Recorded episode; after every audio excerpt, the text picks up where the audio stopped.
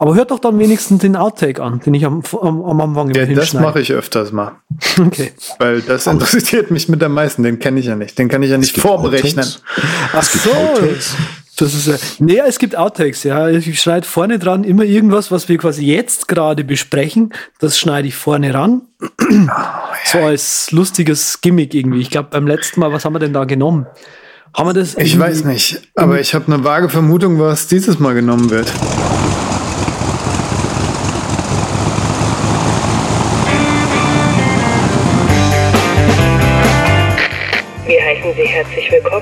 Bei der Übercast. Ihr Flug beginnt in wenigen Sekunden. Die Piloten melden sich in Kürze persönlich vom Flugdeck bei Ihnen.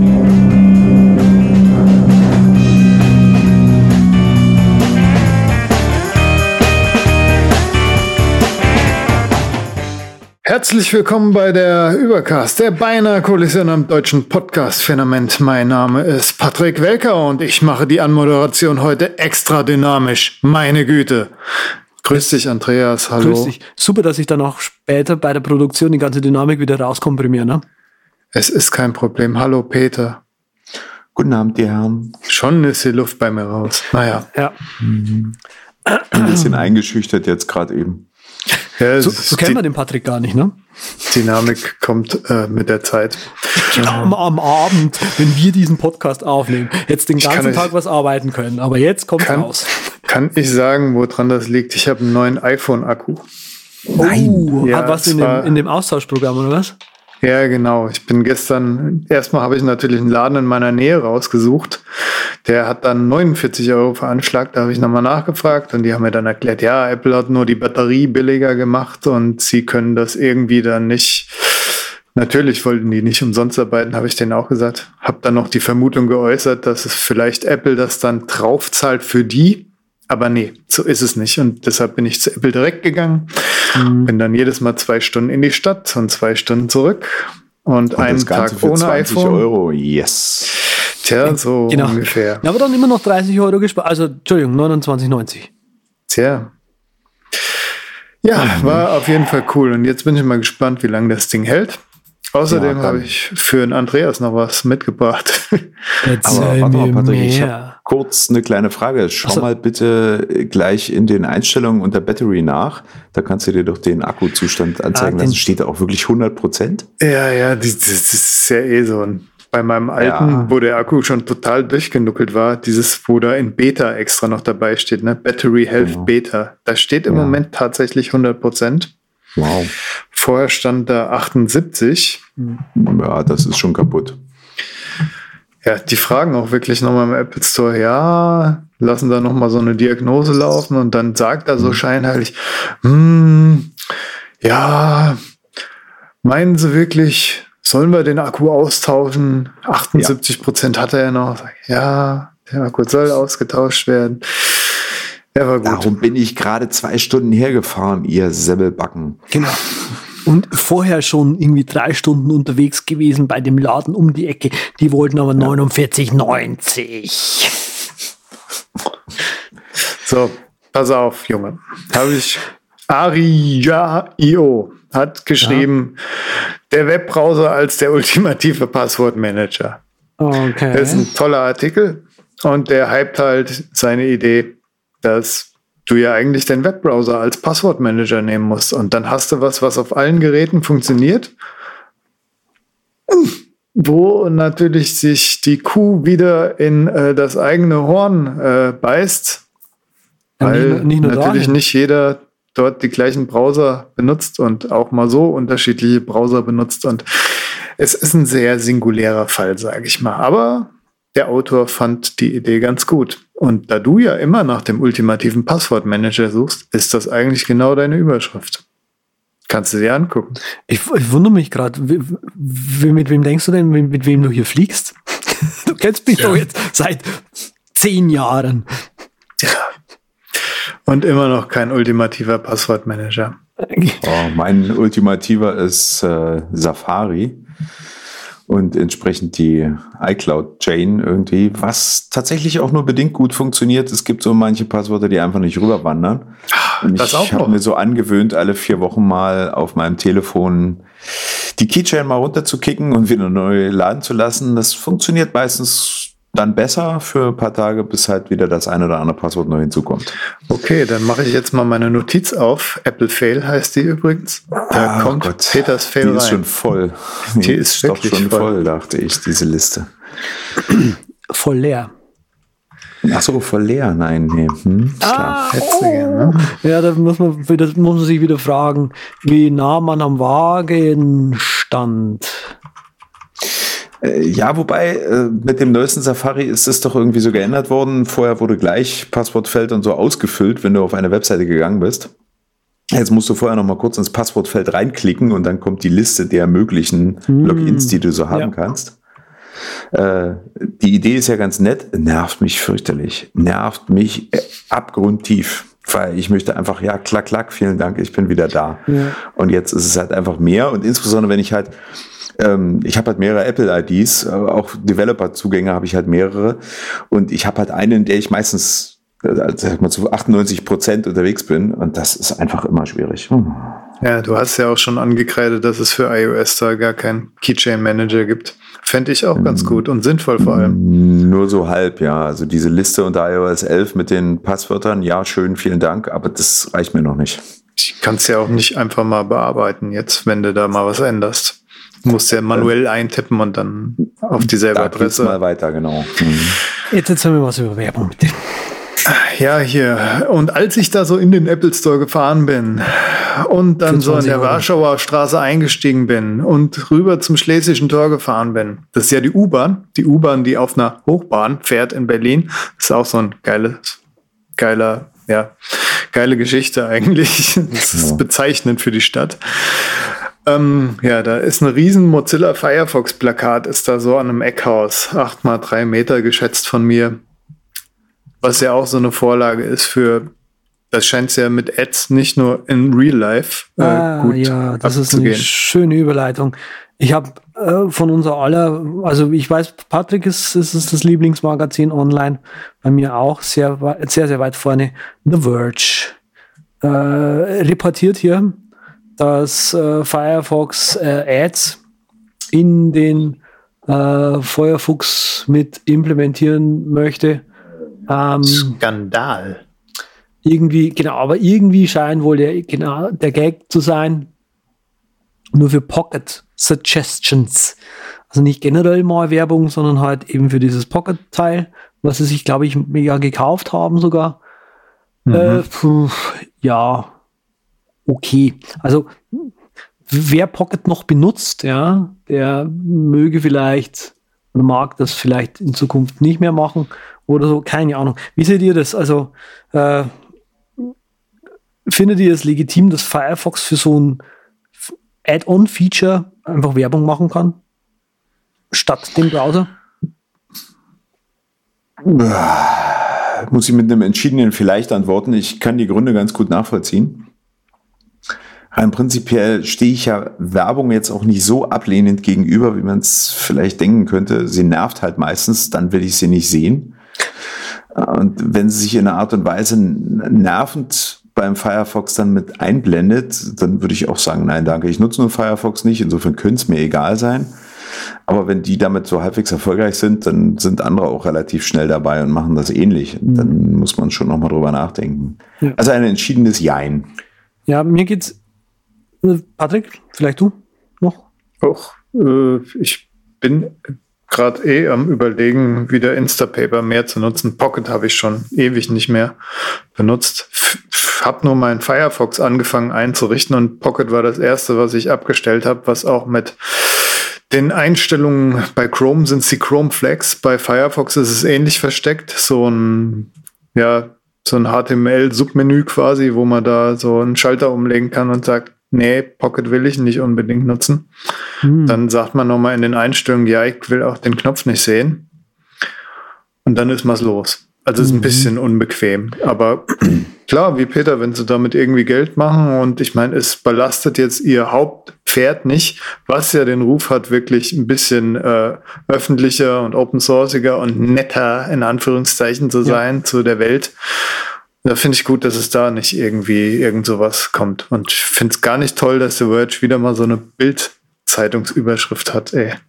Ja, das ist ja normal. Ja, die müssen ja irgendwie Klicks Ja, generieren. es- es also, ist ja- ich, mir geht's geht eigentlich sehr wie euch. Ich find's okay für so ein Zusatzfeature, Werbung einzublenden oder irgendwie sonst irgendwie ge- sonst was dafür zu machen, weil der Browser für uns alle ja irgendwie open sourceig kostenlos, frei, bla, Gedönse bleiben soll.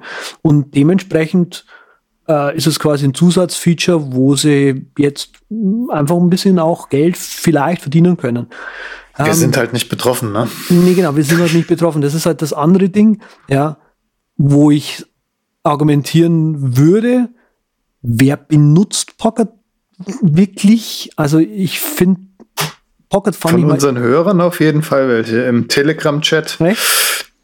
Telegram-Chat ist übrigens der Übercast slash Chat zu finden. Ähm, dort ist auf jeden Fall ein Pocket-Nutzer dabei. Ich weiß T- jetzt auch nicht aus.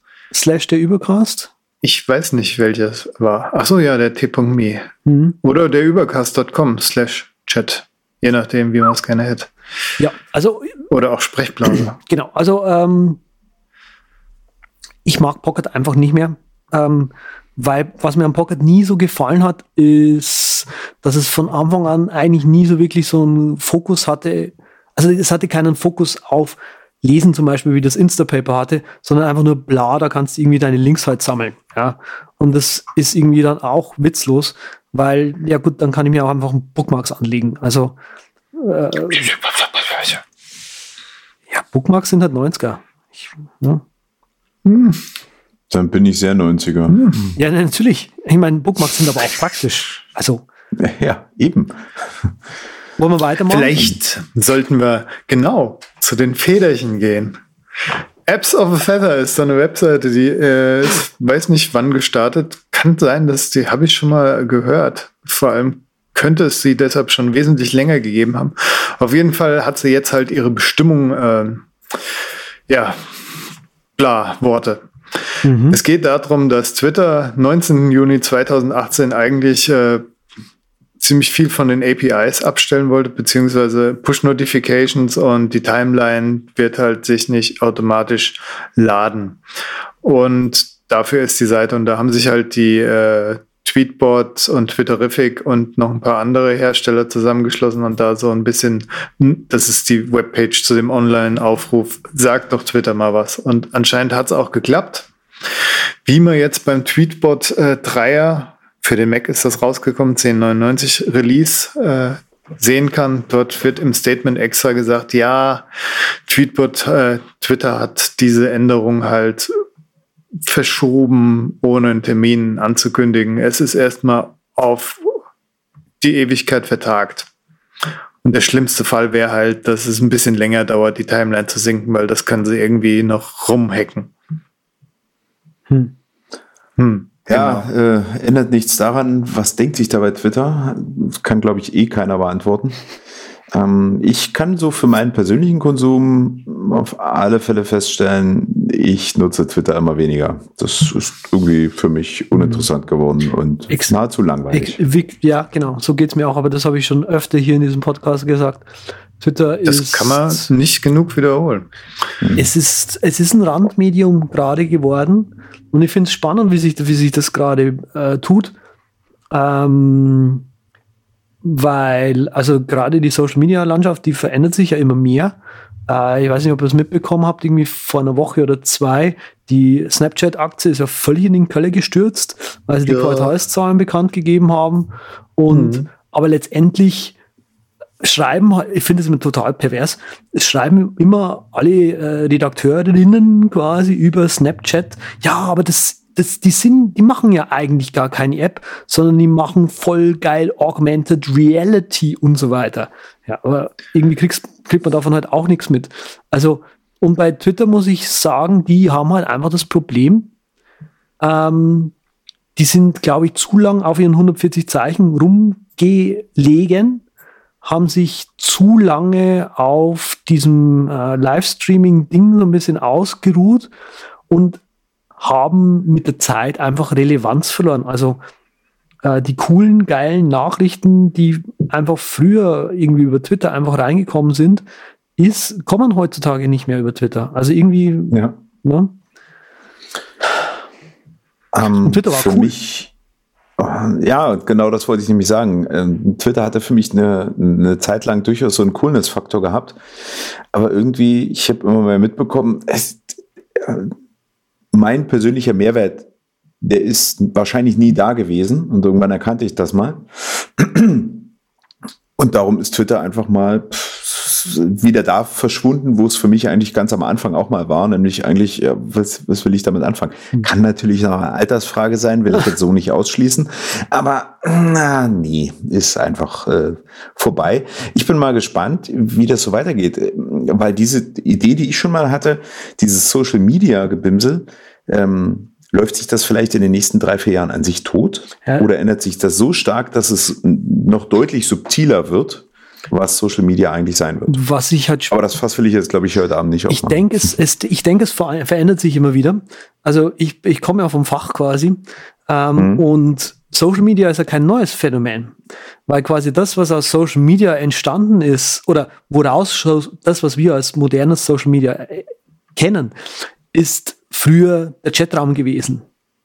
Und Mhm. Chats gab es schon bei BTX, ja, so ungefähr. Und Mhm. so hat sich das immer weiterentwickelt.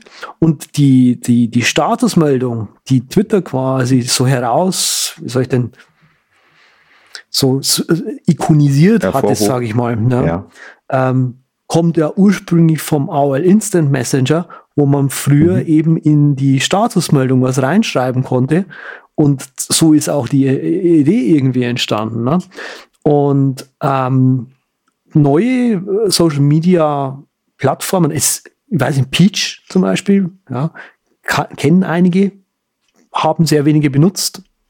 Ähm, dann Ello war mal irgendwie was, Vero. Der Name sagt mir was, ja. Hm. Ähm, und jetzt gibt's aber neue Social-Media-Plattformen, die schon wieder so ein bisschen spannender sind, wie zum Beispiel Minds.com, also äh, Geda- Gehirne.com oder mh, was heißt Mind auf Deutsch?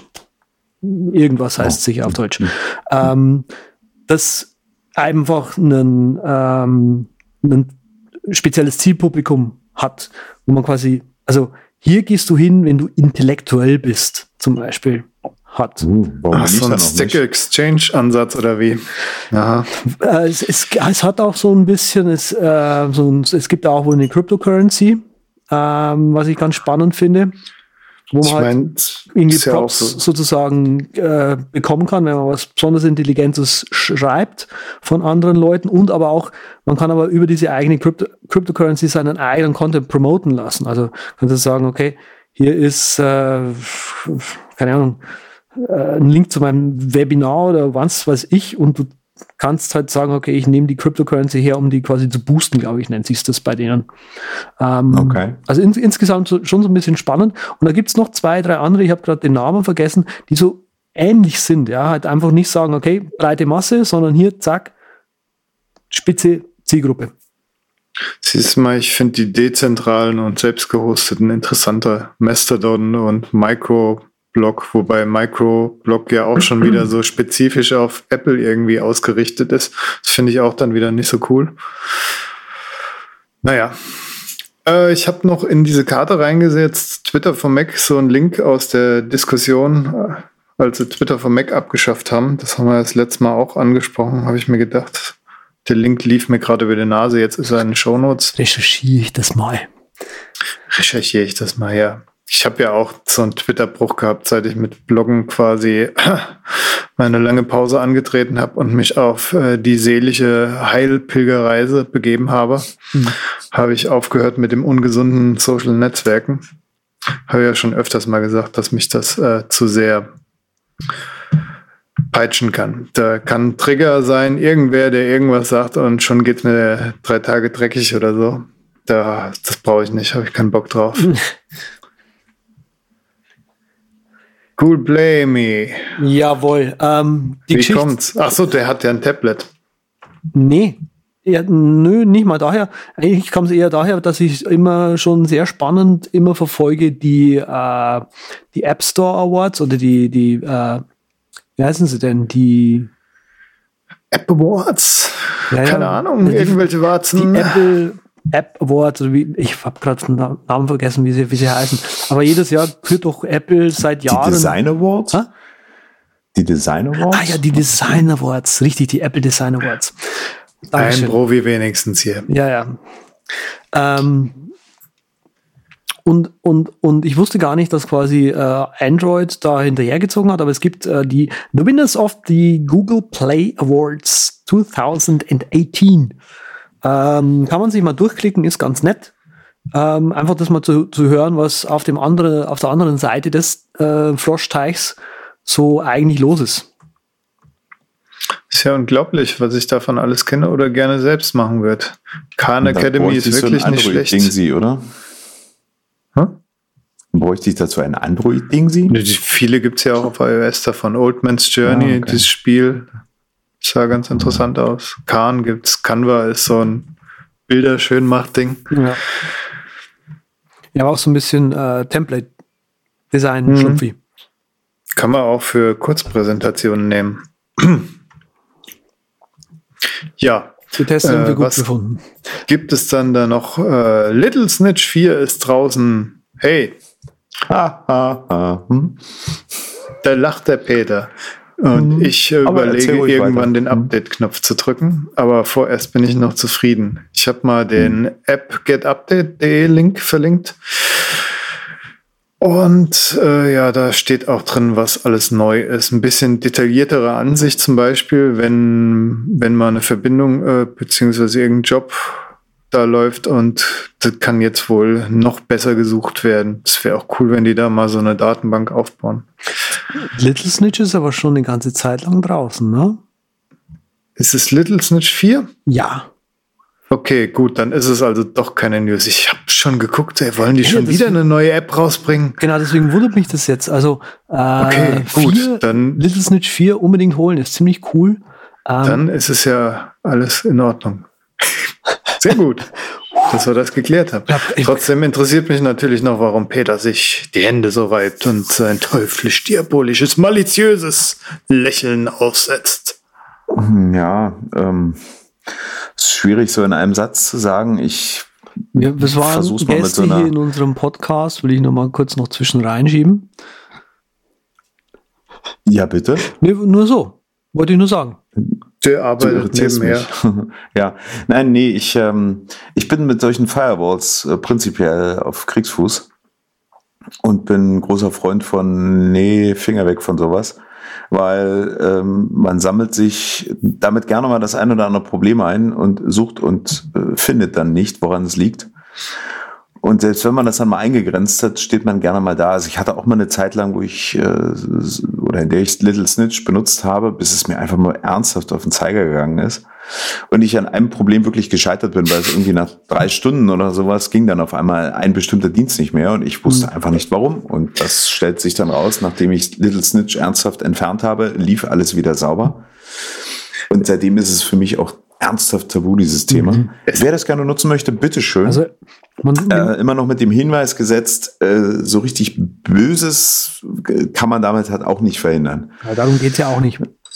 Ja, nein, Aber hm, aber das zum ist ja Beispiel- häufig mal so der Hintergedanke, ah, hier, hm, wenn da die Bösen mir irgendwelche Daten abgreifen wollen, ja, nee, ab. Na, das der. Little Snitch äh, greift eben genau da, äh, bevor überhaupt der, der, der, ab, der Request abgeschickt wurde. Ähm, und wenn man halt keine IP zum Beispiel, also Little Snitch kann einem zur Verzweiflung bringen, wenn man keine IP dann mehr bekommt. Aber da hilft es dann einfach den MDNS-Responder, äh, dem einfach mal kurz Freigabe zu geben. Dann kriegt man auch wieder eine, eine IP zugewiesen. Und was ich zum, was ich ja zum Beispiel gemach, gemacht habe oder mache, ist, ähm, wenn WLAN unbekannt, dann bitte allen Verkehr erstmal komplett abdrehen. Und das funktioniert auch zuverlässig. Einige, manchmal, naja, manchmal hängt es ein bisschen, aber Äh, eben nicht so wirklich. okay. Das ist genau der Punkt. Also ich sag mal so, auf Anwendungsebene, okay, alles klar. Aber wenn Schadsoftware sich ernsthaft tief im System, die läuft parallel zu, also der Netzwerkverkehr läuft parallel zu allem anderen, das kriegt äh, Little Snitch nicht im Ansatz mit. Ja, das, das meine ich mit, das ist nur so eine halbe Wahrheit, dass Little Snitch davor schützen würde, dass böse Software, jetzt in Anführungsstrichen, ihr könnt es nicht richtig sehen, liebe Hörer, äh, dass die einen ernsthaft schützen würde. Das mhm. ist so meine Kritik an Firewalls. Nee, natürlich, also, also wenn man nicht. sich, wenn man mhm. natürlich mhm. einfach grob jeden, jeden Prozess, den man dann angezeigt bekommt, einfach durchwinkt, dann natürlich schon, ja, klar. Noch nicht mal nur das. Ja, es kann ja wirklich gerne sein. noch mal eine etwas längere äh, Abhandlung drüber machen, aber eben Little Snitch hilft nicht wirklich bei Schadsoftware. Das Wenn ist du dir Punkt. so eine Malware runtergeladen hast und die dann äh, ein Prozess halt nur so tut, als ob, ne? Mhm. Das geht ja alles. Ja, schon, aber ja, zum Beispiel. Schadsoftware ist auch nicht wirklich die Geschichte, warum, warum man ja, Little Snitch installiert, ja, oder? Deshalb haben wir ja noch hm. X-Fans mit dabei. Und tun uns. Ja, okay. okay. Okay, dann, äh, dann äh, lieber Z, äh, was wäre für dich so das, das Hauptargument, um zu sagen, eine Firewall ergibt Sinn? Ich möchte einfach nicht, wenn ich irgendwo hinkomme in einen, in, in, in, uh, unbekannten, an einen unbekannten Ort, den Leuten gleich mal irgendwie mein, mein, mein Netzwerk irgendwas Zugang rausplären, zum Beispiel. Ja. So, hey, ich bin jetzt im Netzwerk. Hallo, Warum wer will Bonjour du dann das WLAN nicht mir? einfach aus, in Anführungsstrichen? Was? Warum knippst du dann das WLAN nicht einfach aus? Ja, weil wenn ich äh, zu Hause loslaufe, oft nicht weiß, wo ich ankomme. Und wenn ich dann okay. aufklappe, ja, das, jetzt wird alles klar.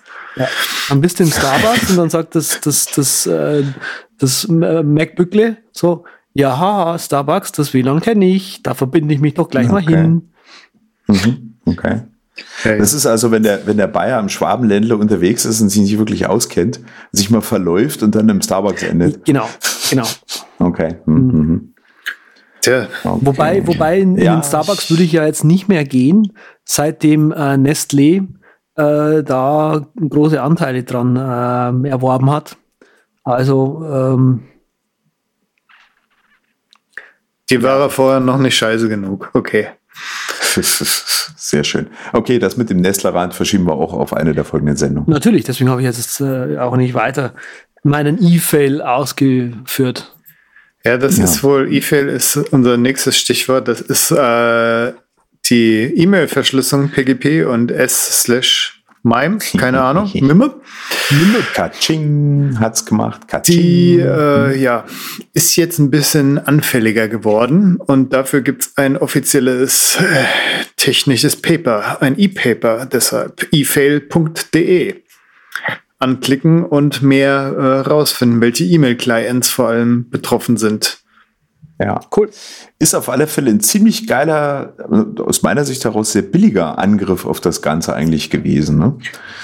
Äh, macht da irgendwie so einen Imagefleck drumherum und URL davor und zack, bam, weg ist es. Ja, ich habe es mir so genau nicht angeschaut, aber ich habe es mitbekommen, dass es da was gäbe. Ja, aber auf der anderen sehr unterhaltsam. Also lest euch das mal durch, weil es ist wirklich sehr billig. Und als ich das so da dachte ich, ja, fuck, dass da noch keiner vor Jahren draufgekommen ist, dass das ein Einfallstor ist, krass. Ich habe mir nur letztens die äh, Verschlüsselung für Dumme, die Taubengeschichte, die ich hier verlinkt habe, Verschlüsselung erklärt mit Tauben. Oh, durchgelesen. Ja, und äh, jetzt, äh, das habe ich mir auch noch nicht. Also du sagst, also gut, ich lese es mir einfach durch. Wir müssen ja auch durch die Sendung kommen. Wobei es natürlich interessant wäre. Aber was noch interessanter wäre, die Keyboard-Petition. Endlich kümmern sich die Leute darum, die Verbrecher aus Cupertino zu stellen. Und natürlich haben sie eine, eine glatte, unverschämte Sache wieder angeleitet direkt. Die wollen, dass man die MacBook Pros zurückruft mit den defekten Keyboards, beziehungsweise alle Keyboards werden eigentlich als defekt bezeichnet. Was aus meiner Sicht natürlich stimmt, aber es ist natürlich äh, total schwachsinnig, äh, da eine Rückrufaktion draus zu machen. Es wäre eher schön, wenn es nur ein Aufruf wäre, dass ja, sie gefälligst gescheite Sachen wieder produzieren sollen. Ja, das neue Keyboard ist einfach mal wirklich funktional kaputt und ist aus meiner Sicht auch echt eine Frechheit, dass sie das rausgebracht haben. Äh, diese Petition halte ich aber auch so ein bisschen für übers Ziel hinaus. Da gebe ich dir einfach gerne recht. Ja, das äh, klingt tatsächlich so. Ich, halt, ich enthalte mich jetzt. Äh, weitere Meldungen. Okay. Dann, okay, dann wechseln wir doch die jetzt Flughöhe mal. langsam erreicht, oder? Genau. So, bis zum nächsten Mal dann. Tschüss. Also, Bear with me heißt es so schön im Englischen. Ich äh, habe da so China und Weltmacht der Zukunft ist unser Thema. Mhm. Bin beim Brausen schon so drauf gestoßen, so die letzten Monate immer mal so ein paar Sachen von wegen Bitcoin, die Bitcoin-Minen werden geschlossen so langsam, die Müllentsorgung wird gestoppt, die wollen keinen Müll mehr aus Europa annehmen. Diese Leihfahrradgeschichte, das sind alles so Themen, die kommen noch in der Sendung. Mhm. Meine eigentliche Überleitung ist, dass mein Papa, der hat mal eine ganze Zeit lang für die Rewe mit den Chinesen da zusammengearbeitet. Da ging es hauptsächlich darum, dass die Plastiktüten und so produzieren für die Supermärkte. Mhm. Und da war halt öfters mal dort und musste äh, Geschäftsessen mitmachen. Auch super viel spannende Geschichten von äh, Hochzeitsessen kriegt man dort serviert als äh, westlicher Geschäftsmann. Das ist alles so 90er Jahre, muss man sich jetzt vorstellen. Ich weiß nicht, wie es mittlerweile ist. Ich kann mir vorstellen, dass es sich, wenn nur, in Richtung noch pompöser entwickelt hat. Und dann kriegst du halt die typischen Sachen, so um die Ausländer zu schockieren. Ne? Ein bisschen Vögelzungen essen oder Fisch, der noch atmet vorne. So könnte ich eigentlich mal das Video vielleicht in die Shownotes laden. Oh ja, bitte. Mhm. Ja, und da gibt's auf jeden Fall ein paar interessante Geschichten, auch wie sie so, als die die Dörfer und so besucht haben, dass dort immer ein paar davor waren, die alles von der Straße weggescheucht haben. Da kommen, kommen die Westler, die sollen das nicht sehen, dass es da das und das zu kaufen gibt und so Sachen. Okay. Und äh, ich selbst habe auch in den letzten fünf Jahren wirklich so äh, viel Erfahrung gemacht durch meine Influencer-Geschichte und meine Social-Media-Beratung mit Pinterest. Und das war echt anstrengend. Und deshalb ist schön, dass heute hier Therapiecast wieder ist und ich darüber reden kann, wie toll Alibaba.com und Fastech und Gearbest sind. Das sind so diese drei großen asiatischen Raubkopierkaufhäuser, die das ganze Internet duldet und auch dort einkauft, weil, mhm. hey, alles billig, Versand umsonst, super. Ich wollte mal Gearbest so als Beispiel nehmen. So als da Einstieg. Da wir doch gleich mal drauf. Das ist. Nein, mach's nicht. Also so, wir würden gerne noch den Podcast mit dir aufnehmen. Da hängen jeweils so mehrere hundert kleine Firmen dran an Gearbest, so in allen Bereichen, so Gadgets und Klamotten und alles, was sich gut verkaufen lässt, ist natürlich auf Pinterest äh, gut aufgehoben. Ist ja nach wie vor die Plattform, die am meisten zieht, was so Verkaufen angeht, so, weil dort die Produkte immer wieder gezeigt werden mit diesem Schneeballsystem und bei Facebook und Twitter sind sie halt einmal kurz pieken sie und dann fallen sie wieder in den Keller. Der Wiederentdeckungswert ist halt auf der Plattform ziemlich groß, weil es halt eine große Bildersuche ist. Mhm. Am Anfang gab es von den Chinesen echt faires Geld, sage ich mal. Und die wollten halt bekannt werden. Und der Wunsch war aber nie bei denen, irgendwie langfristig was aufzubauen. Den konntest du ein super, super Paket präsentieren und sagen, ja, in fünf Jahren seid ihr da oder in drei Jahren seid ihr da, wenn ihr das macht. Das interessiert die nicht. Die wollen halt in schneller Zeit viel Klicks. Das habe ich dir, glaube ich, auch. Ich weiß nicht, ob wir es off-Sendung oder in der Sendung gesagt haben. Ich glaube, off-Sendung ja. war das, ja. Ja, ich habe so einen neuen Lieblings-YouTuber, zu dem kommen wir auch noch später, der hat dieses Phänomen auch erklärt, dass sie lieber halt äh, heute 80.000 wollen, als morgen oder übermorgen 200.000. Lieber jetzt, ne? Sicher, schnell, mhm. als später ja. irgendwie sowas, wo ein anderer dir es noch weiß wegschnappt. Ja nicht, ob man übermorgen noch lebt, ne? Ja. Nicht nur deshalb. Also es scheint tatsächlich so ein, so ein kulturelles Ding bei denen zu sein. Und wenn man, wenn man, äh, wir werden, wir werden dann gleich eben noch so äh, auf das Thema kommen, dass äh, wir doch viele Scams und, und Betrügereien eben aus dem östlichen Sektor kommen. Und wenn man sich auch die Filme und so weiter anschaut, die, die so produziert werden, dann fällt einem auf einmal auf, ah ja, stimmt, dieses gegenseitig ausspielen und quasi als Gewinner hervorgehen und so weiter, das ist bei denen irgendwie so verankert und hm. dann steigert sich das quasi so auf diese Scam-Geschichte so raus. Okay, also du glaubst, dass es eher einen kulturellen Hintergrund hat, dass diese Haltung sich auch in da auch Businesses tolles Video so durchgesucht. Selbstverständlich ich, äh, haben wir das. Aber bevor wir, bevor wir tiefer einsteigen, ich, äh, mich würde als aller, allererstes, ja, einfach interessieren China, China oder China? Hier sage ich China. Sven hat China gesagt. Ja, ich, ich habe auch irgendwo noch einen Tonbeweis. Ich sage auch Peter China. sagt China. Also ich sage auch China, wie sonst. Ein Glück. Ja, ich meine, Z kommt aus Bayern, was erwartest du? Ja. Ja, ja. Wir Gut, wir dann haben- wir haben kein äh, mache ich nochmal meine Leidensgeschichte kurz zu Ende. Also, die wollen kein gleiches Geld langsamer, aber besser. Nee, schnell muss es gehen. Ob deine Reputation als Influencer dabei kaputt geht oder sonst was, ist auch kein Argument und total irrelevant. Gibt es auch ein tolles Video von dem Typ zu, White Monkey Jobs. ähm, ja, Status Quo ist Gearbest, hat halt echt viele Klamottenläden noch dranhängen. Und äh, in den Staaten habe ich die auch echt gut hochbekommen, also Gebels und die Klamottenläden. Und habe die richtig schön groß gemacht innerhalb von drei Jahren. Und die sind jetzt halt so zufrieden, dass sie auf mehreren Produkten halt so 20.000 Repins und Klicks haben. Und war im Endeffekt keine gute Strategie für mich. Ich habe die Sachen auch nicht irgendwie vertraglich gelöscht nach einem Jahr oder den Vertrag verlängert oder so. Weil, ja, willst du halt bei der Stange halten, sind gute Kunden gewesen. Aber ja, das ist halt äh, ja, schlechte Strategie gewesen. Und jetzt machen sie halt nur noch Affiliates. Jetzt, wo sie es geschafft haben. So, was anfangs mal 2000 Euro eine Kampagne gekostet hat, das sind jetzt 20 Euro, um mal die Relationen zu haben. Okay. Lohnt Okay. sich also nicht mehr. Musst du nicht mehr machen. Hm. Bei den Amis geht's noch so. Das ist jetzt nur Interest, meine Pinterest, meine China-Erfahrung. Hervorzuheben dabei sind halt, dass es immens harte Verhandlungspartner sind. Dass da quasi der Preis gedrückt wird, wie auf dem feinsten türkischen Bazar.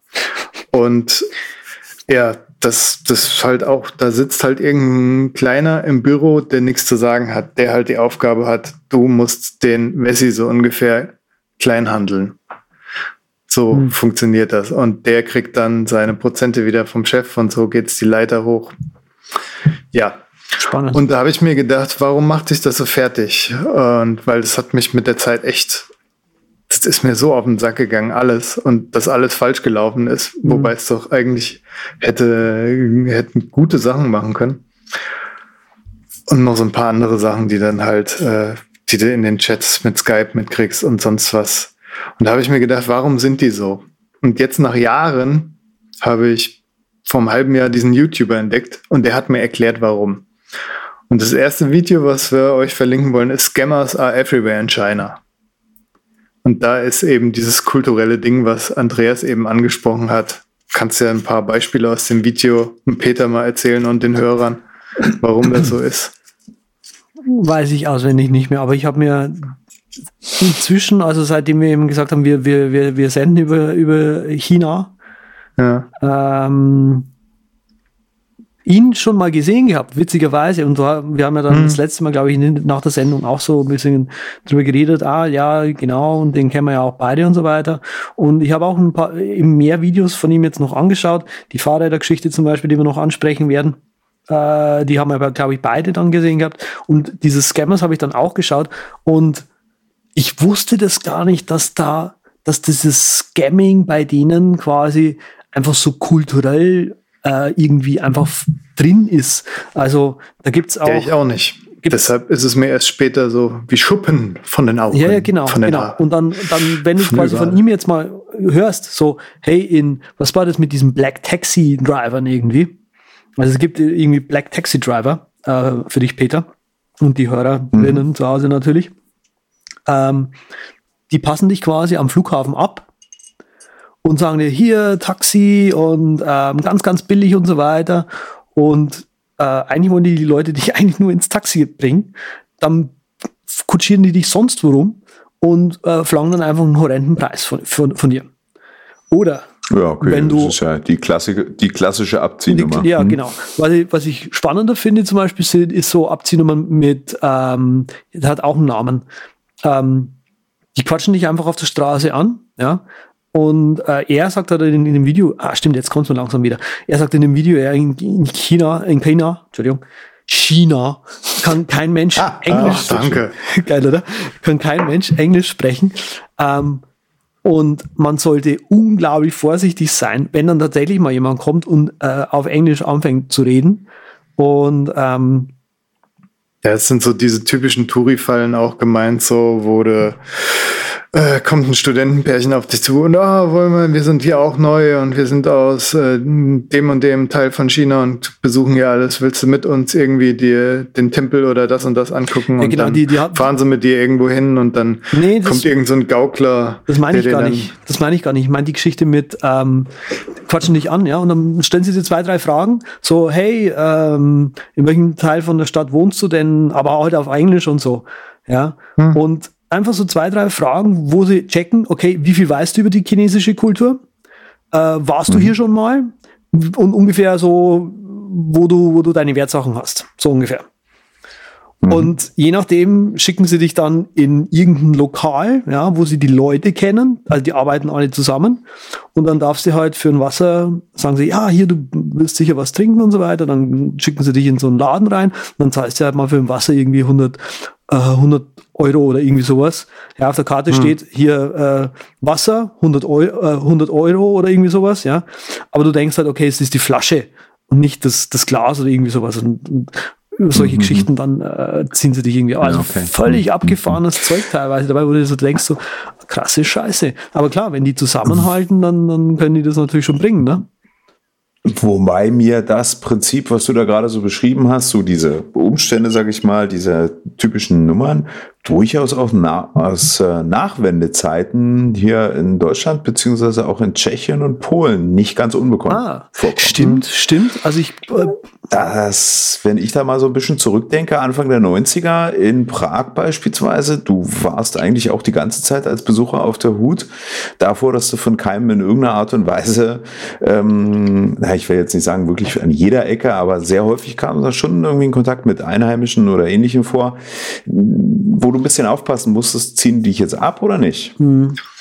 Also ich erinnere mich daran, mit der U-Bahn gefahren in Prag äh, und beim Rausgehen hielten uns so zwei Typen an, die hatten so Pseudo-Uniform-mäßige Klamotten an und die wollten uns halt einreden, dass das Ticket, mit dem wir dort unterwegs waren, das falsche gewesen sei und wollten von uns halt irgendwie 50 Mark Strafe oder sowas haben. Also das sind so Geschichten, die kenne ich aus eigenem Leben auch. spannend. Ja, ich, Da lassen sich bestimmt noch ein paar Sachen übertragen. Tschechei das Ding auch ist-. Also worauf ich eigentlich hinaus wollte mit meiner Aussage ist, okay, es ist nicht vielleicht nur so ein kulturelles Ding, sondern mehr so ein, ich sag jetzt mal, Wirtschaftsumbruchphasen-Kulturding. Ach so. Das kann natürlich sein. Das hat er aber auch als, als Argument geliefert, ja, dass im Prinzip ähm, China ein ziemlich äh, armes Land wohl wäre oder war eben und deshalb viele noch in diesem Ding halt so drin wären. Beziehungsweise die Mittelschicht halt einfach ziemlich arm äh, ist. Ja, ja. Ne? Wobei die ja, also der hat, äh, ich weiß nicht, Patrick, hast du die, dieses Video auch geschaut mit den, mit den Häusern und so weiter? Dass, Ja, sie, ja. dass sie da ganze Städte halb einfach leer stehen haben und so. Auch völlig pervers. Ah, ich habe die Fabrik vergessen zu, zu verlinken. Es gibt ein, äh, ein YouTube-Video, finde ich auch total spannend. Ähm, es gibt eine Stadt in China oder war es Japan? Das muss ich dazu sagen, ich kann China und Japan nie auseinanderhalten. Also, ich weiß, geografisch ist das eine Oh. links und das andere rechts, aber ich krieg's nie auseinander. Nie.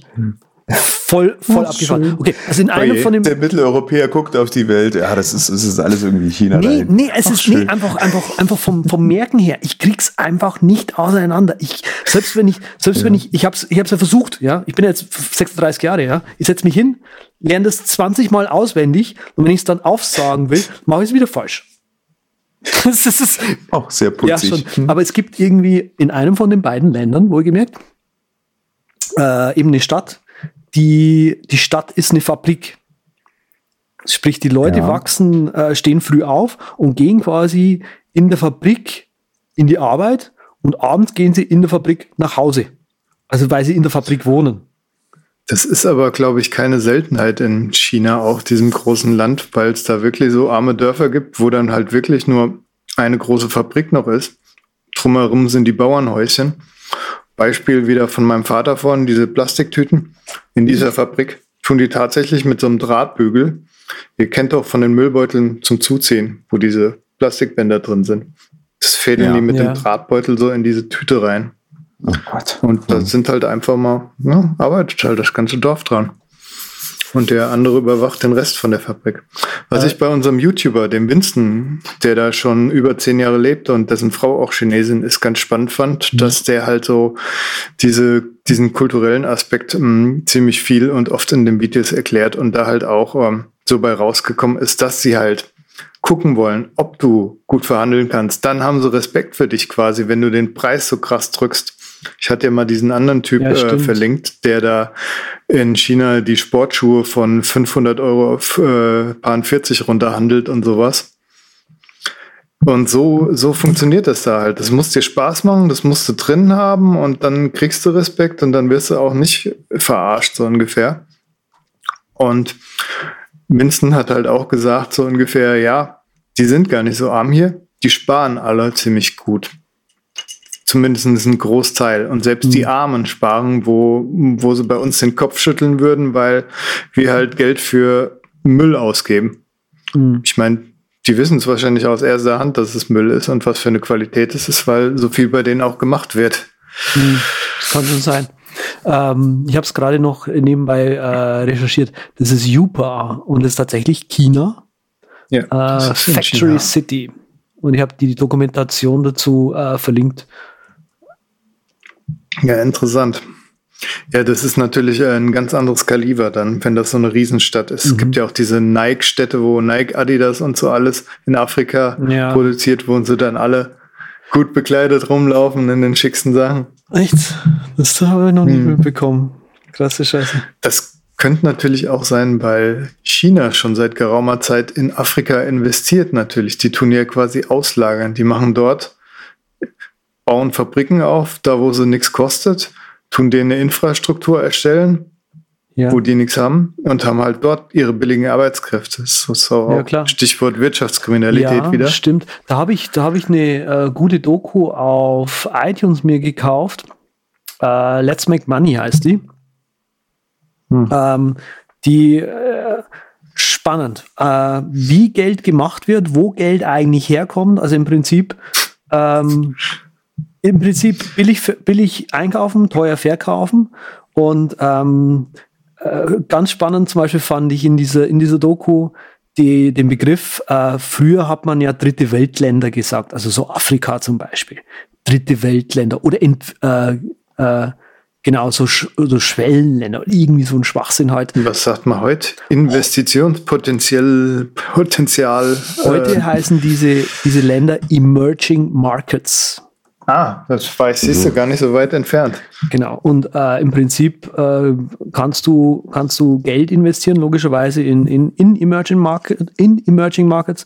Da gibt's diverse ETFs auch dazu und so weiter von ähm, wie heißen sie USCSI oder so. Ich glaube, ich habe die Buchstaben gerade verdreht, aber ist wurscht.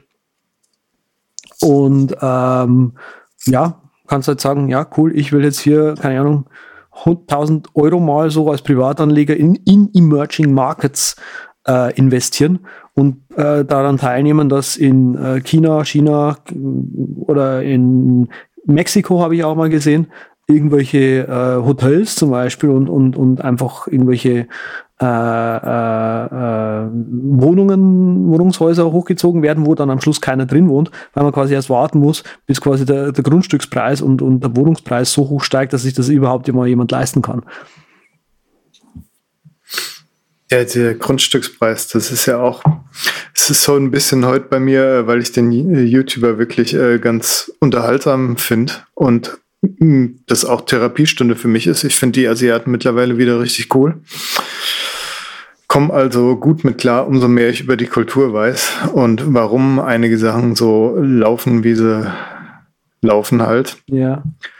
Ähm, was wollte ich sagen? Ja, diese, diese, er hat ja gesagt, investiere nicht in äh, irgendwelche Immobilien in Asien, weil die die Dinger hochbauen dann kommt ein dickes Fitnessstudio rein, ein schickes Restaurant und so weiter und dann investieren die Leute. Und dann ist es innerhalb vom Jahr ist da kein schickes Restaurant und kein Fitnessclub mehr drin. Und die kleinen Wartungsfirmen außen, die warten das auch nicht richtig. Hohe Luftfeuchtigkeit, alles wird so mit so einem Grünsparen überzogen und in der kleinen Flussanlage draußen ist kein Wasser mehr drin und so Sachen. Und das mhm. geht halt dort alles eine Nummer schneller. Es mündet so in diese Ghost City Geschichte, die auch mal hoch in den Medien war von der Zeit. Ja, aber das, ich glaube, das habe ich auch extra nochmal rausgeschickt. Ah ja, genau, ich habe es rausgesucht. Hier ist es auch verlinkt in, äh, wird, wird es verlinkt sein in unseren Show Notes. Ghost mhm. City Inside the Chinese Housing Bubble. Und das ist dann halt diese, dieses Häuslebauen auf die Spitze getrieben. Da werden dann halt ganze Städte gebaut. Bei einer Riesenstadt hat es geklappt, die ist jetzt voll, wird in dem Video gezeigt, gesagt. Und dann besuchen sie halt die nächste, wo die Asiaten probieren, dort Geld reinzupumpen. Weil das sind natürlich auch genügend Leute, die Geld machen. Und die ziehen dann die Häuser hoch. Schön fünf Stöcke. Das können auch so kleine, kleine, Kleinunternehmer sein, die zu Geld gekommen sind. Und äh, dann kommt der Staat und meldet für dieses Gebiet Besitzanspruch an. Und die kriegen dann eine Abfindung, je nachdem, wie viele Stockwerke sie geschafft, geschafft haben, ist die Abfindung größer. Und dann kommen die dicken Wolkenkratzer hin. Und dann hoffen sie alle, Mensch, die Stadt soll so vor, voll werden wie unser Modell, wo es einmal geklappt hat, so ungefähr. Ja. Genau. Das ist also wirklich alles eine Wette auf die Zukunft und ähm, ja. mehr so, vielleicht könnte es ja hier auch klappen. Ja, aber das mit dem Geld ist, ist hat teilweise, wenn man sich so anschaut, was passiert, glaubt man sich so, okay, das hat irgendwie so ein bisschen perverse Ausmaße einfach an, angenommen, weil halt, mhm. wenn du, wenn du überrechnest, die, man, wir ziehen einfach als Investitionen, ausländische Investitionen. Ich habe eben, wie gesagt, ich, ich, Mexiko ist mir da jetzt noch äh, im Begriff, oder Spanien war es, glaube ich, sogar. Ja, Spanien war es ja in, in, in Europa. Ähm, wir ziehen dort quasi mit unseren deutschen und, und, und britischen Investitionen quasi dort komplette Städte hoch. Die sind super modern. Die haben, ne, die haben irgendwie so einen Golfrasen, der muss besprenkelt werden, ja, weil es dort zu mhm. heiß ist, weil das Gras sonst nicht wachsen würde. Sprich, das wird mit Elektrizität versorgt, aktiv und Wasser wird dort reingepumpt und es wohnt kein Mensch dort. Null. Schick. Ja. Also, wo du dir so denkst, was machen wir da überhaupt so? Ja, ja Aus welchem Grund macht man das? Hm. Tja, ich meine, wir, wir lassen ja wirklich alles dort unten produzieren. Es ist kein Wunder, dass da irgendwie das Geld sich jetzt so mit den Jahren angehäuft hat bei einigen wenigen und die das dann weiter verteilen und dann groß investieren. Und Bitcoin war ja auch so ein Ding, was da unten auch das ist ja ein anderer Geschäftszweig noch. Die haben so viele Geschäftszweige, die in diesem einen Land als Kanal münden. Zugegeben, das ist ein ziemlich großes Land. Und ja, das ist ein schöner Artikel, den habe ich noch, wo habe ich den drin? Der ist von, von Deutschlandradio, glaube ich. Nee, Deutschlandfunk das Projekt Weltmacht, wo erklärt wird, dass sie immer weiter halt sich außen, außenpolitisch orientieren und ein neues Bewusstsein haben, dass sie jetzt auch sagen, hey, wir wollen da mitspielen und so in der Politik und überhaupt und wir wollen die neuen Impulsgeber sein und gibt ja da so verschiedene Prognosen, dass es um 2050 rum, dass die USA da abdanken wird, was im Moment ja sehr wahrscheinlich ist. Ja. Und das ist auch so ein Ding, ne? China dann auf den Thron kommt. Und äh, China ist halt dann, hat ein bisschen eine andere Vergangenheit. Ne? Da gibt's dann eher mal die Vorgaben und da ist man dann eher abhängig und nicht so idealistisch wie die Amerikaner. Oh, wir, wir verkaufen euch noch eine Story dazu, zu unserer Peitsche. Nee, dann gibt's wahrscheinlich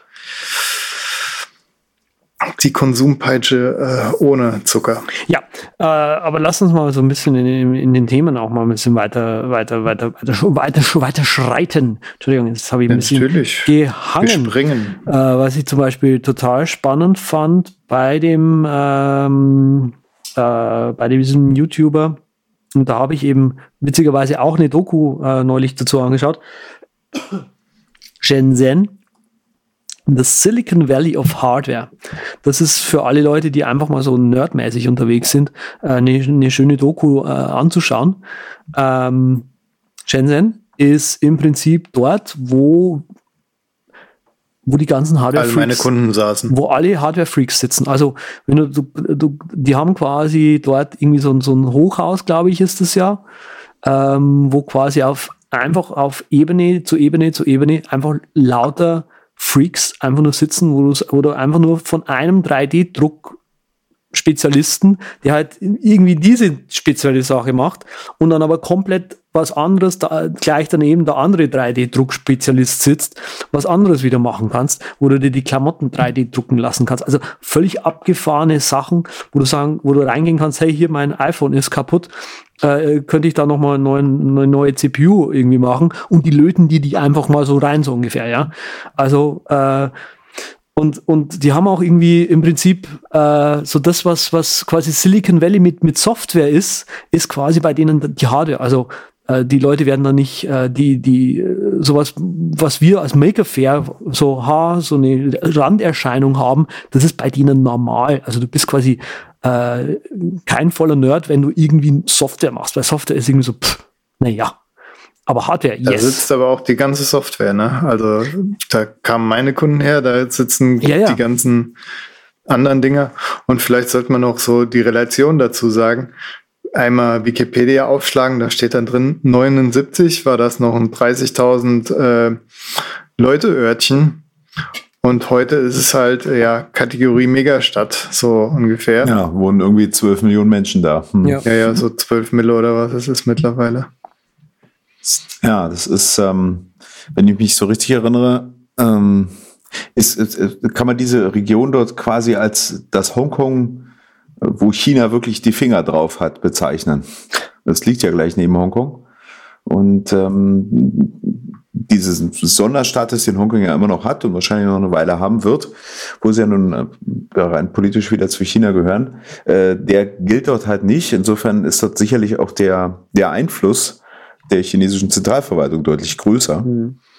Und äh, ja. es kommt nicht ganz von ungefähr, dass Punkt eins neben äh, Hongkong liegt und Punkt zwei einfach mal so fürchterlich geboomt hat in den letzten Jahren und wo viel angesiedelt wurde, sicherlich auch einfach gesteuert. Planwirtschaft ist das Stichwort. Das kann schon sein. Economic Cooperation with Hong Kong steht noch bei Wiki. Also ich weiß äh, jetzt auch nicht so viel über die Machenschaften da und ob sich wirklich so ist, eine schöne These, die man mal weiterverfolgen kann hier. Werde ich privat auf jeden Fall machen, weil mich das schon interessieren wird, ob die da wirklich vielleicht ein bisschen mehr unter der Knute stecken. Ich kann es mir ja, bei, ja. bei dieser Hochtechnik, die da versammelt ist, irgendwie so schwer vorstellen, aber es wird ja nur Sinn machen. Mhm. Das wäre denkbar zumindest. Da hast du gleich mal eine neue Hausaufgabe. Ja, ne? Das ist ja auch, wie gesagt, was, was mich zurzeit brennend interessiert. Wahrscheinlich finde ich China so geil, dass ich irgendwann doch auswandere. Nur halt nicht dahin, wo ich gedacht habe, sondern nach China. Aber da sind doch so viele Menschen. Ne? Ja, das ist auch so ein Problem für mich. Lieber oh, nee, chinesische nee, Berge. Nee. Sind bestimmt nicht so. Aber nee, da gibt es zu viel Schlangen. Oh. Da gibt dann wieder kein Internet. Obwohl, es ist nicht Deutschland, ja, okay. Hm, ich vergaß. Hm. Ja. Haben wir, haben wir noch was? Ich meine. Fahrräder. Schen Fahrrad war noch irgendwas gewesen. Oder Fahrrad Imitationen, auch. ich weiß nicht, hast du, haben wir das mit den, mit den Imitationen eigentlich schon besprochen?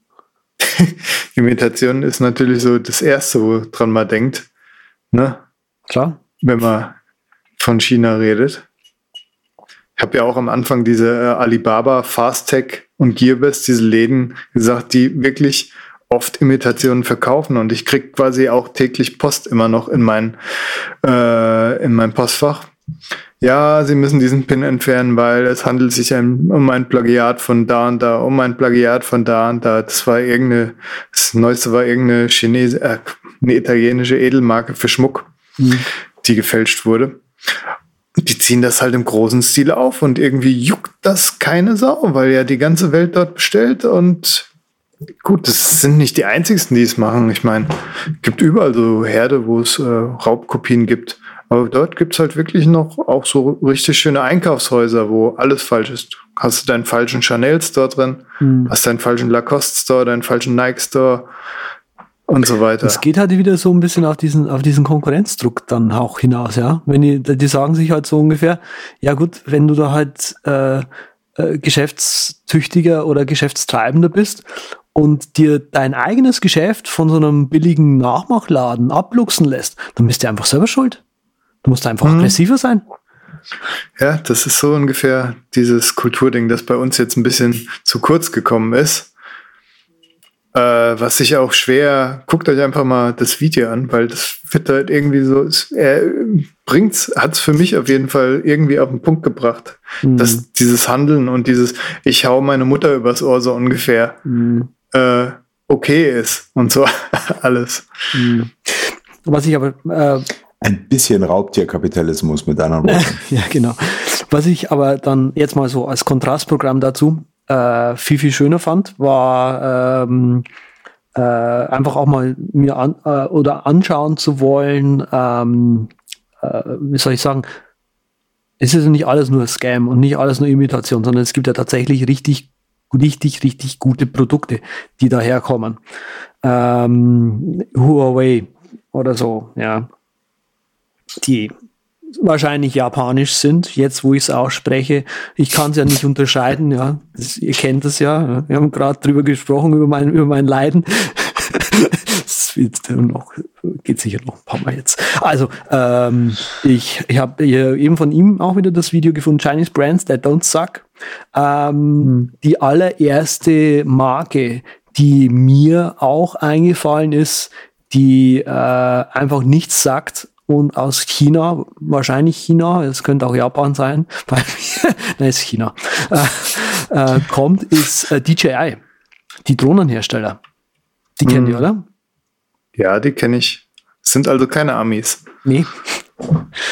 Sie könnten Japaner sein oder Chinesen. Nee, ich lasse das jetzt. Sind Chinesen, ja.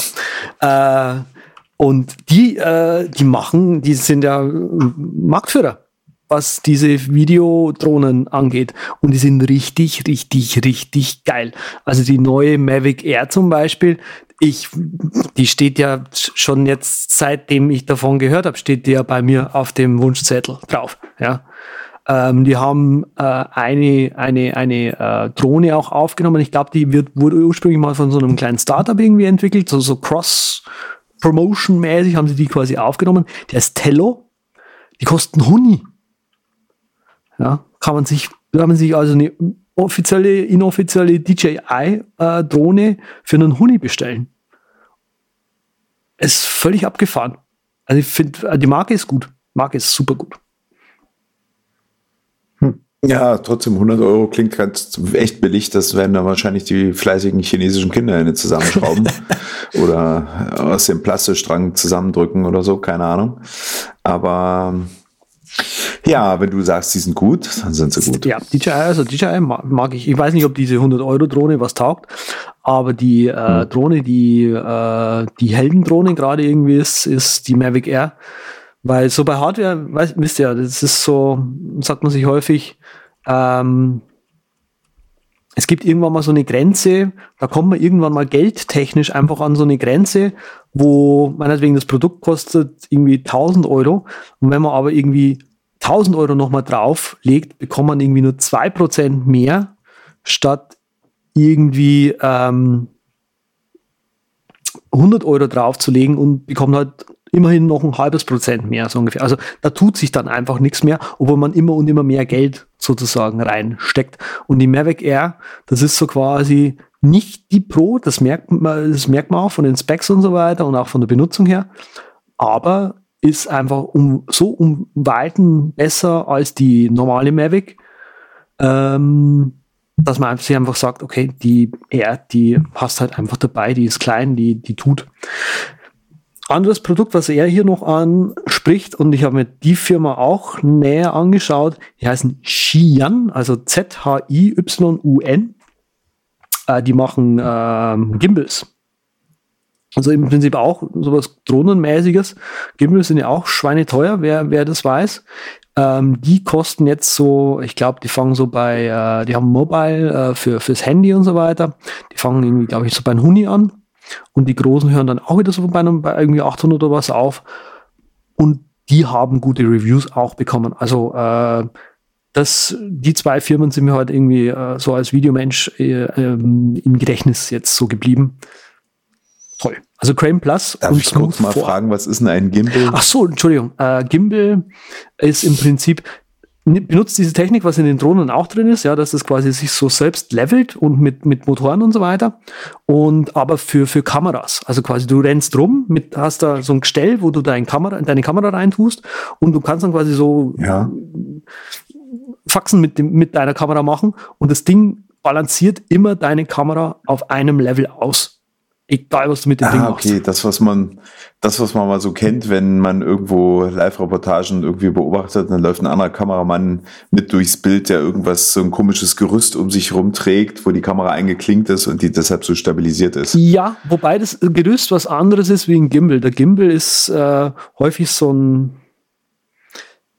ja, das Gerüst äh, hat man irgendwie noch auf und der Gimbal balanciert sich halt selber aus. Das ist so der Gag dabei. Da sind halt Motoren drin, drei verschiedene Okay. auf den drei Achsen halt und das Ding macht immer, dass es quasi stabil einfach bleibt, egal wie, wie du das Ding rumdrehst. Also ist eigentlich ziemlich cool. Ah, okay, okay. Das ist also aktiv mit kleinen Motörchen, kleiner Akku Genau. und irgendwo ein Gyrosensor und der sieht zu, dass es immer in der Waagerechten bleibt. Ah, ist klar, Genau, ist klar, ist genau. klar.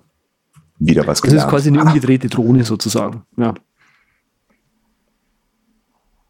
Jetzt bin ich wieder verwirrt, aber ich akzeptiere das das. Ding, was quasi die, die, die, der gleiche Mechanismus, was die Drohne plan hält, hält auch Ja. die, die Kamera in dem Gimbal plan.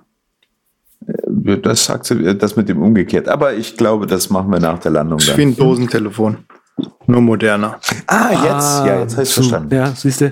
Auf so einfach Genauso, nur ganz anders. So. Das ist eigentlich so, wollen wir es bei dieser äh, positiven Not belassen und die Fahrräder in China einfach weglassen? Nee, das können wir schon noch ansprechen. Also das finde ich auch total abgefahren. Hat ja auch wieder mit dieser, mit, mit diesem Expansionsgedanken äh, äh, oder Explosions äh, Ursache zu tun. Ne? Ja.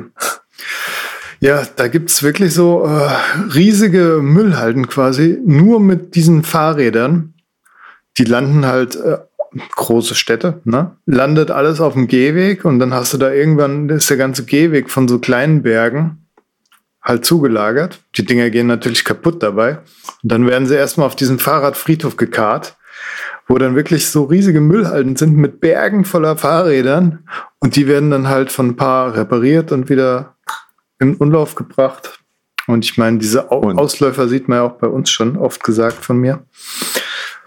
Und wenn man sich passende Bilder dazu bei Google Bildersuche anschaut, die sortieren die auch farblich sehr attraktiv. Ja, schon. Das Ne? sind die verschiedenen Hersteller, ne? Aber, es ist, aber kannst Ei, es, kann, das sieht du, ja hast, schick du, siehst aus. das, du siehst das Bild vor dir, ne? Das ist schon ziemlich krass, oder? Ja, es ist schon ein bisschen beeindruckend. Das ist fast so ähnlich wie bei uns hier am Neustädter Bahnhof. Ja, nicht, Aber nicht so schön farblich Bahnhof sortiert. ist noch Ne? nicht ganz so schlimm, ja, aber hm, und vor allen Dingen nicht farbig sortiert, ja. Hm. Ja, krass, nicht? Ja. Und ich kaufe mir hier extra noch ein neues Fahrrad für Ja. ein paar Wochen. Ja, also Story- in Dresden stehen die da auch schon rum. Und die Story scheint wohl Peter. irgendwie zu sein, dass ähm, eben vor ein paar Jahren äh, ja diese, diese Sharing-Geschichte und so weiter aufkam und, und Fahrräder und so weiter sharen. Und die hatten irgendwie damals nicht so viele. Und äh, dann hat mal einer angefangen, so ein Sharing-Ding anzubieten. Man hat gemerkt, oh, das ist ein, das ist ein Geschäftsfeld, Oh, was tut, zieht. das tut, ja. Ja, und wie das dann drauf. halt in China ist, alle drauf und sich quasi versuchen, gegenseitig aus dem Wettbewerb zu schießen. Hat sich jeder mit 250.000 Fahrrädern eingedeckt und versucht die nun an seine mit, äh, mit, nein, mit Nachbarn, Mitbewohner, ja, an die Nachbarn zu verschaben. Ich verstehe das System. Ja, das kann nur nach hinten losgehen, alles klar. Völlig klar. Völlig, es muss so sein, aber gut, äh, hat, Wer hätte das hat man gedacht? gemacht. Ja. Ja, Bauernfingerei ist auch so ein Ding, was anscheinend doch ganz gut äh, zu funktionieren scheint. Genauso wie diese Geschichte mit den Immobilien. Einer hat Erfolg gehabt und der Rest springt drauf, bis es halt kaputt geritten ist, das arme Pferd. Ja. Ja, wenn eine Gesellschaft zu 75 Prozent aus Bauern besteht, dann versucht man das halt so. Ja, das hört sich zwar komisch an, aber es ist ja so. Darf man nie vergessen, dass wir sehen immer diese großen Städte und äh, diese kleinen Dörfer, wo wirklich noch alles im Argen liegt das gibt zwar auch ein paar Mitteldinger, aber es gibt sehr viele von diesen Käffern halt. Unglaublich. Ihr findet die Shownotes auf, die reichhaltigen Shownotes diesmal, auf derübercast.com slash podcast slash 109.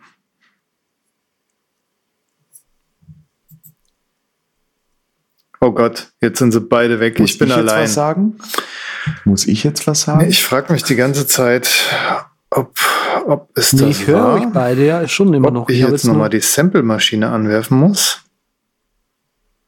und diesen Knopf drücken muss. Der Knopf, der da heißt. Weil Ich habe eh die Ja. Knöpfe vergessen heute, muss ich sagen. Hast du die Knopfmaschine nicht angeschaltet? Ich habe nur vor der Sendung die Knopfmaschine benutzt, obwohl das da gar nicht so Als erstes ist es natürlich mega wichtig, dass wirklich, ihr wirklich, wirklich, wirklich. Überbleibsel. Ja. Wenn jeder damit einverstanden ist, Mit was? Ich bin dafür. mit was? dann kommt jetzt ein Pick von mir. Ach so. Ja, aber das ist doch kein Überbleibsel. Die Brichback ist kein Überbleibsel. Nee, Ach so. Das Sample. Oh Mann. Das Sample ist kein Ja, Überbleibsel. es- ich bin hier total. Überragende schön. Die moderne Technik, ey, die bringt mich noch um. Ja, hättest du mal nach China äh, exportieren sollen. Ja, jetzt, wo ich äh, China-Fan bin, dank einem YouTuber, meine Güte, hätte ich es noch für möglich gehalten. Habe ich mir gedacht, ich äh, suche was ähnlich äh, Positives raus als Pick. Und zwar ist das ein Rucksack, eine Tasche. Und zwar wird die in so äh, ja, obdachlosen Werkstätten gemacht und die kann man sich halt kaufen, ne? Und hilft damit. Und wenn man eh einen Rucksack braucht oder eine Tasche und zufällig das Modell auch noch schick findet, wollte ich das mal hier präsentieren. Schick. Die Brichback. Brichback. Und- Bridgeback. Das ist doch, Be das ist doch auch hier von der, wie heißen sie, Monomama oder wie auch immer? Ja, Mano Mama. Also ich kenne sie noch Genau. nicht, Mano aber Mama Peter kennt sie anscheinend. Ja, äh, kennst du noch nicht? Ja, nein, die ist schon äh, seit einer Weile aktiv und macht so ein bisschen auf Nachhaltigkeit Aha. und auch auf faire Behandlung der Leute, die dort arbeiten. Ja. Und nicht nur, dass die halt fair behandelt werden, sondern es wird, die werden sehr fair behandelt, um so eine Steigerung auf ganz billige Art und Weise hier noch unterzubringen. Ähm, äh, lohnt sich definitiv mal, sich mit Mano Mama so ein bisschen zu belesen. Und die haben vor allen Dingen auch wirtschaftlich durchaus Erfolg damit. Und das ist cool, das macht ein bisschen Mut. Äh, es geht eben nicht nur so, wie wir es gerade aus China uns haben importieren lassen, äh, billig und Hauptsache viel und überhaupt, sondern mit harter Arbeit und ein bisschen nachdenken und manchmal auch die eine oder andere Träne hinnehmen, ähm, dass man äh, ja mitten in Deutschland produzieren kann, Klamotten produzieren kann, auch drumherum noch einiges und äh, dabei wirtschaftlich Erfolg hat. Also Mano Mama ist nicht ganz günstig, aber kann ich sehr empfehlen. Du bist sehr geil. Du bist aktuell in einem sehr geilen Alter. Ja, ich kenne mindestens zwei Leute, die behaupten das Gegenteil und einer von denen bin ich, aber alles Ist okay. Das Sample findet dich geil. Oh. Diese Liebe Naja. hier wieder. Ähm, Ja, der Peter hat gerade noch Mano Mama mitgepickt. stimmt. Ja. Ja, siehst du, mein Pick. Ah, Wahnsinn, super, danke. so ein- ich habe heute einen Pick gehabt. Ja. Yes. und vor, fast vor der Sendung. Ja, also gut, ich habe auch einen äh, Pick dabei und äh, das ist eine Chrome-Extension. Ähm, Tobi, oh. Tobi ist ziemlich cool, äh, habe ich jetzt neulich entdeckt. Das ist so für, für Linksammler irgendwie. Und ähm, man kann auch, also es eignet sich auch, um Browser-Tabs, sage ich jetzt mal, zwischen zwei verschiedenen Browsern zu synchronisieren und so weiter. Ist ziemlich cool. Also es, äh, ist, es öffnet sich quasi mit New Tab und so, äh, wenn man das möchte. Und zeigt quasi im aktuellen äh, Fenster äh, die, die, die Tabs an, die man dann so hat. Und man kann sie zu solch, sogenannten Collections zusammenfügen. Also hier ist meine Recherche zu Recherche, haha. hier ist meine Recherche zu China. Ja, und dann tut man da quasi alle Tabs rein. Die Tabs werden dann geschlossen. Ja, dann sind sie auch weg. Und ähm, man kann sie, glaube ich, so als Tab Bundle, würde ich jetzt mal sagen, auch mit anderen Leuten teilen und so. Und ich habe es mir eigentlich angeschaut, eben wegen der Tab Zusammenfass und dann sind die Tabs auch gleich weggeschose, was ich ziemlich spannend finde. Da habe ich hier die, diverse Sachen drin, die ich mir mal so ein bisschen aufgehoben habe. äh, die man dann einfach auch aus, aus, aus den Augen und aus dem Sinn hat und äh, sich um, ja, soll ich jetzt den Lambo kaufen oder tut's vielleicht doch der Ferrari und dann tut man da einfach die zwei Tabs einfach mal schließen und weg und dann denkt man auch, auch nicht mehr dran und merkt sofort, nee, Straßenbahn fahren ist ja doch ganz nett. Tobi heißt das Ding. So, dann ist jetzt wohl meine, meine übliche Zeit. Tobi vor ÖPNV. Das, das war's yes. jetzt. Wie viel Uhr haben wir? Wir haben Extension Feedback Uhr. Tobi, habe ich mir öfters mal drauf gemacht. Jedes Mal das gleiche Problem. Ist mir zu hungrig irgendwie. Schluckt RAM und Memory ohne Ende. Deshalb empfehle ich dir nochmal, guck dir OneTap an. Das tut so ungefähr dasselbe. Nicht ganz so schick, aber genauso gut. Guck's dir einfach mal an. Das ist jetzt Hab kein ich. Gegenpick, aber ist ein Gegenpick. Fand fand, fand ich doof. Memory. Siehst du, jetzt haben die Hörer die Auswahl. Hörerinnen haben die Auswahl. Hörerinnen und alle, die wir sonst noch. Wenn du mich nochmal duzt, hau ich dir eine Delle in die Gewürzgurke. Genau. Jetzt werden wir gewalttätig hier. Du, du äh, wir werden hier gewalttätig in diesem Podcast.